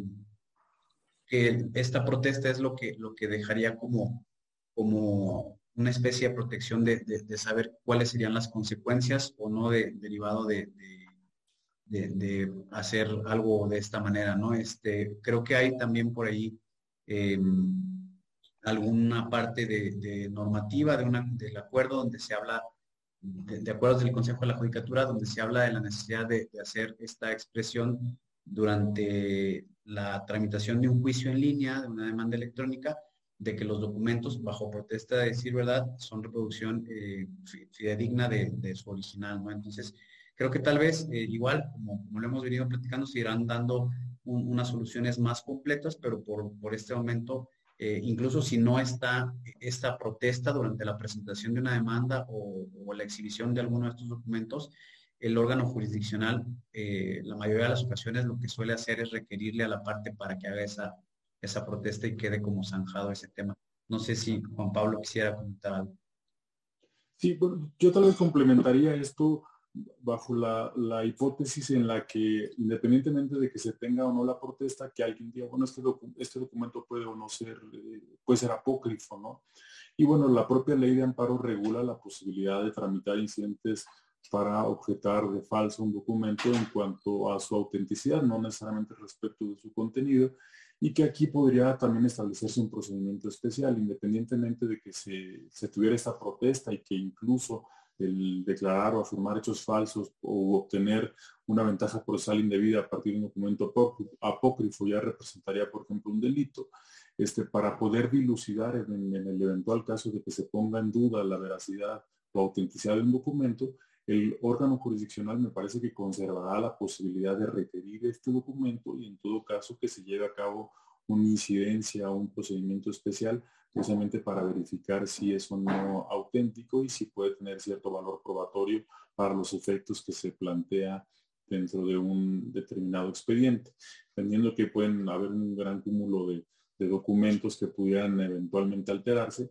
pero esto no impediría que el órgano jurisdiccional, a partir de las propias disposiciones legales, de los incidentes de,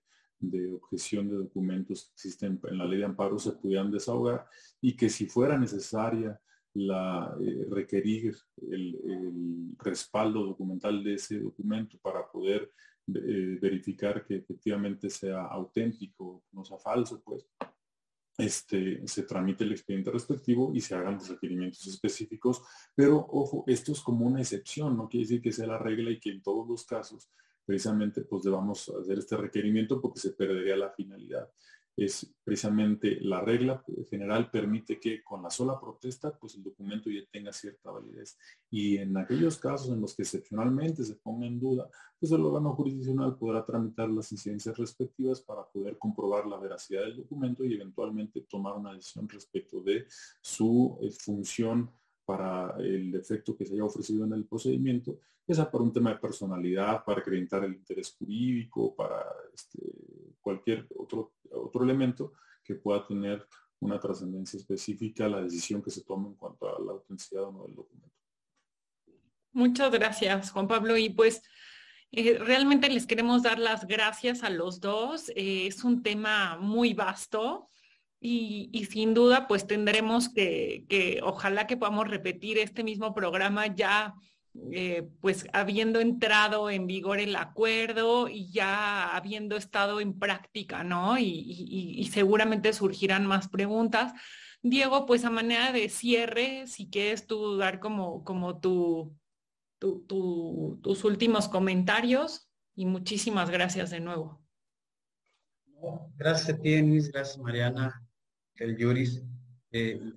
agradecerles por la, por la invitación. Em,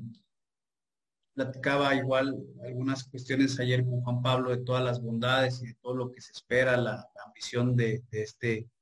de este esquema de trabajo, de, lo que se va a implementar. Y bueno, eh, solo eh, compartirles la, la impresión de que eh, pues a través de los sistemas luego se automatizan las, las cosas, entonces que lo deseable también, en, mi opinión, sería que no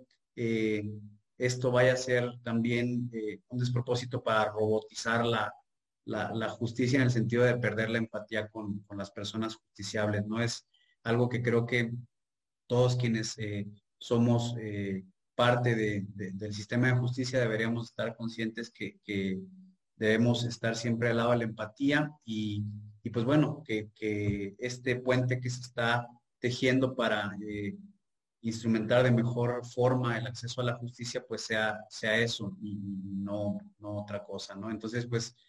nuevamente agradecido con, con todas, todos ustedes, con las personas que estuvieron asistiendo y muchas gracias.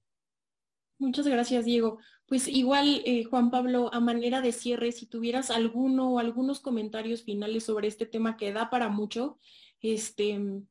que tengas en consideraciones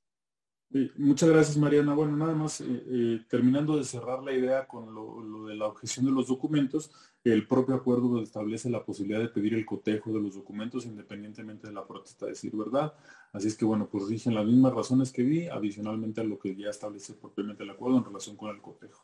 Me parece que el acuerdo es muy bueno, creo que abarca este, con mucha completitud la mayoría de los temas relevantes este, retoma la mayoría de las estrategias que me parece que además muy, muy bien trazadas durante la pandemia ya se ponen en marcha para este nuevo modelo de justicia digital. Entonces creo que es de celebrarse un acuerdo de esta naturaleza porque nos permitirá pues justamente como este primer saque ir ya sobre la marcha desarrollando este nuevo sistema de justicia digital. Creo que el acuerdo podría incluir al menos dos aspectos adicionales que eh, he escuchado principalmente en el foro eh, sobre la inquietud en el tema de los alegatos, por ejemplo, y quedaría incluso para un webinario específico sobre la regulación específica de los alegatos que conocemos normalmente como de oídas, ¿no? que forman pues quizá parte de la tradición jurídica en México sobre la posibilidad de que las y los justiciables puedan acudir ante el juez independientemente de las diligencias que están reguladas y diseñadas en la ley para plantear